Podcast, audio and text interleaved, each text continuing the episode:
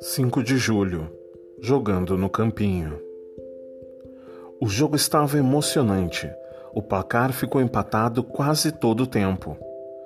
Quem fizer o próximo gol vence, Daniel anunciou aos colegas, vendo que já estava quase na hora de ir para casa. De repente, Lucas pegou a bola e saiu em disparada na direção do gol, sem olhar por onde andava, até que. Ploft! Caiu no chão, por pisar em um buraco no campo.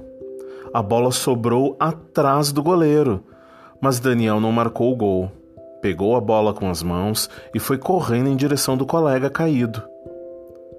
Era hora de acabar a partida. Essa história é uma publicação de Ciranda Cultural, editora e distribuidora limitada. História extraída do livro 365 Histórias para Ler e Sonhar, primeira edição. Textos Equipe Ciranda Cultural.